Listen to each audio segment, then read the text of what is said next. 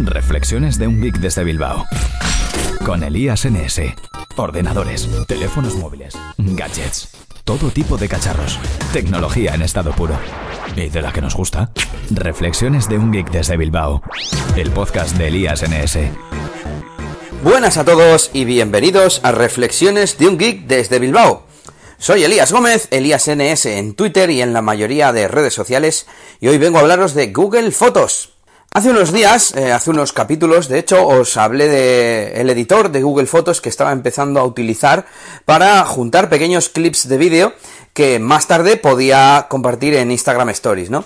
Como en Android no tenemos la posibilidad de cambiar de cámara, pues de esta forma podía hacer el truqui para tener un vídeo eh, que tuviera una parte grabada con la cámara frontal y otra parte con la cámara trasera.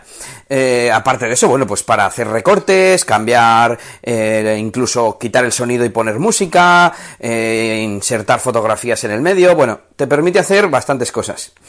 El caso es que hace unos días leí un artículo, mm, o vi varios titulares, mejor dicho, de que se renovaba el editor de Google Fotos. Y eh, yo lo probé, pero eh, al darle a crear película se me cerraba la aplicación, había algún problema. Y el caso es que después de varios días he dejado que pase un poco el tiempo, se han actualizado las aplicaciones y ahora ya no se me cierra. Y quiero contaros cómo funciona. Voy a seleccionar varios clips, eh, le voy a dar a eh, el botón de más para hacer una creación y voy a elegir película. Dice preparando los archivos, creando película y ahora pone descargando clips. Ha cambiado como de pantalla y veo como una especie de mini reproductor. Y lo que tenemos es, como digo, una vista previa en la parte superior donde aparece un play, podemos dar al play.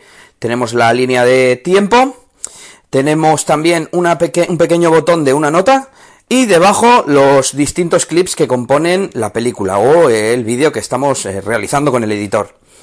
Las opciones que tenemos son en la nota musical elegimos la música. Tenemos mi música, temas musicales, al igual que antes. Y hay otra nueva opción que pone sin música. Yo, como os conté, había creado un pequeño archivo de 3 segundos de silencio para poder elegirlo y que las películas o los vídeos no tuvieran música obligatoriamente. Bueno, pues ahora parece que han añadido esta opción de forma nativa para que sea sin música y que se oiga el sonido ambiente, el sonido real del, del vídeo.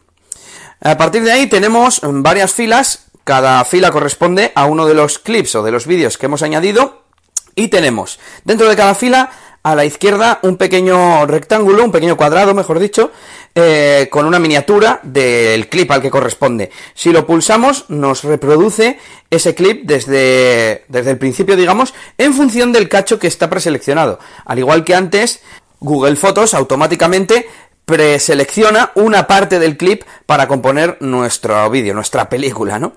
Lo siguiente que tenemos es una zona central de esta fila del clip que representa pues lo que sería la duración del clip y en el centro hay dos tiradores que representan el inicio y el final del recorte, ¿no? Del cacho que vamos a incluir en nuestra película.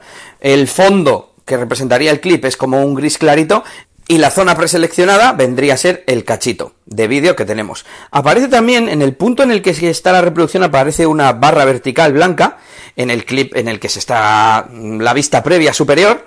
Y a la derecha de cada fila, a la derecha de cada clip, tenemos un menú en el que podemos mostrar el vídeo completo, ocultar las partes recortadas, es decir, estas dos partes gris clarito, gris oscuro, podemos hacer que se vea la parte que no está seleccionada, la parte gris clarita, o que no se vea. Que se vea o que no se vea. También podemos silenciar el clip. Luego podemos insertar un clip nuevo. Entre, me imagino que posterior, debajo de este clip y encima del siguiente. Eh, luego la siguiente opción es duplicar. Mm, no sé en principio para qué voy a querer duplicar un clip, pero está bien tenerlo. Y por último, eliminar. Y por último, lo que podemos hacer, bueno, al final del todo tenemos eh, un botón para añadir más fotos y vídeos de forma conjunta, varias a la vez, y podemos reordenar los clips con pulsar, eh, manteniendo y arrastrar, en plan con drag and drop, ¿no? Eh, ya sabéis cómo se hace esto en los teléfonos. Y bueno, yo creo que eso es todo lo que se puede hacer. Cuando redimensionamos o modificamos la parte seleccionada de un clip o de un archivo, la barra de reproducción se convierte en una especie de esquemita de, bloques que nos representa un poco la duración de cada clip, de esos preselecciones, de esos recortes que ha hecho la, la aplicación o que nosotros podemos modificar. Antes, para modificar esta selección, teníamos que, digamos, entrar en cada clip, era un poco más complicado, pero si no recuerdo mal, se veía la vista previa del clip, se veían como pequeños fotogramas, y si dejábamos el dedo pulsado en, los selectores para cortar por delante y por detrás, nos hacía como una especie de zoom para tener más precisión, ¿no? Como una especie de 10x o algo así, para que al mover el dedo no fuese un recorte, supongamos que el clip es de un minuto y que de normal movemos, a nada que movamos, nos comemos 3 o 4 segundos. Pues con el modo zoom podíamos ajustar algo mucho más pequeñito, ¿no? Un espacio de tiempo mucho más corto. De hecho, creo que eso en la edición individual de un, de un vídeo, donde podemos acortar el vídeo por delante o por detrás así como estabilizarlo, creo que eso sigue funcionando así. Lo voy a comprobar ahora, pero voy a dar a guardar este vídeo que he hecho de prueba sin más, a ver qué sucede. Pues nada, me lo ha guardado con normalidad. Ahora tengo un vídeo más en mi galería que tiene el iconito como de claqueta indicando que es una película creada con, con Google Fotos. Voy a comprobar el tema de la edición de un único vídeo. Ya lo tengo abierto y como os decía, sale abajo una tira de fotogramas con los tiradores para recortar, la parte que no se queda dentro del clip está gris, pero si mantengo el dedo en el tirador, como que se amplía y se hace una especie de, zoom. Así que esto es lo que le faltaría, porque yo creo que esto antes sí que estaba. Al poder editar eh, clips individuales, sí que teníamos esta opción, esta opción de hacer zoom dentro de cada, de cada tirador, ¿no?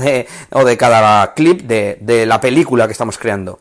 Vaya lío con la terminología de vídeo, clip, recorte, pero bueno. Y nada, pues ahí queda, muy recomendado el editor de Google Fotos, si ya antes se podían hacer cosas, ahora yo creo que es un poco más completo, esta parte del zoom sería lo único que me deja un poco frío, pero nada, os lo recomiendo y os invito a que me digáis qué os parece. ¡Saluditos! Esto ha sido todo por este capítulo.